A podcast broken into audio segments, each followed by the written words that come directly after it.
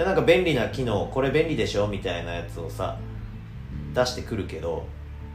やっぱりそうは言ってもあのカメラが3個も5個もついてたりとかさ、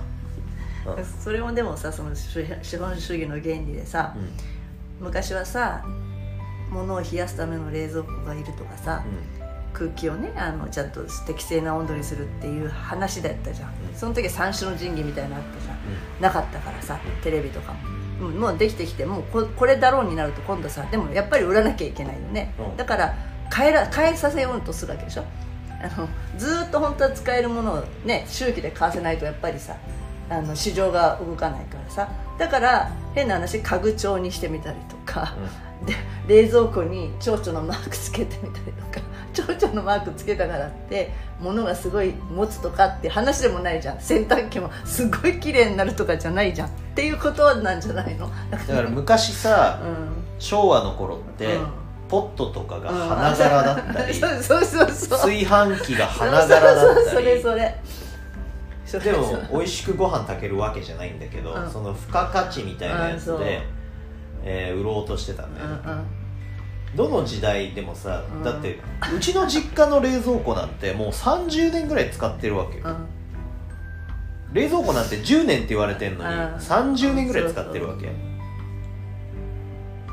おー昔からあったなこの冷蔵庫っていう話なわけよ、だって物を冷やすうん、以上じゃないですか 本当は。だからしかもなんか、うん。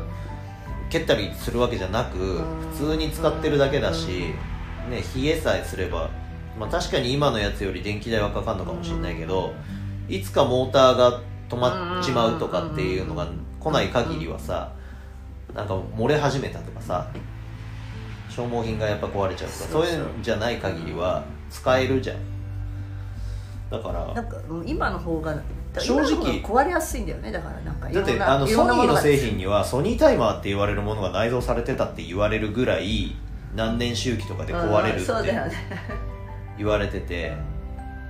確かにスマートフォンなんかは今、ね毎日使ってるとバッテリーがやっぱり持たなくなってくるとかそれそこは消耗品だからしょうがないんだけど。でも毎毎シーズン毎シーズンね半年ごとにニューモデルが出出た日にはさ、う何が違うのかももはや分からなくなってきてるよね。僕なんか変える気ないからさもうバッテリーがどうしようもなく持たないなとかってなったらあれだけど。結構ハードの部分が規格外になってくるんだよね。そのそうソフトが変わっちゃうからね。中が更新されるね。だからもうそううん。強制的にそれは分かるけどそう。なんかじゃない限りはもう全然変える気なんかないし、僕は。なんかもうもう満たされてんですよ、うんそうなんスマートフォンに対する欲求自体はもう満たされてて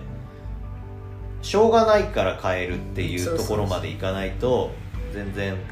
変えるまでいかない。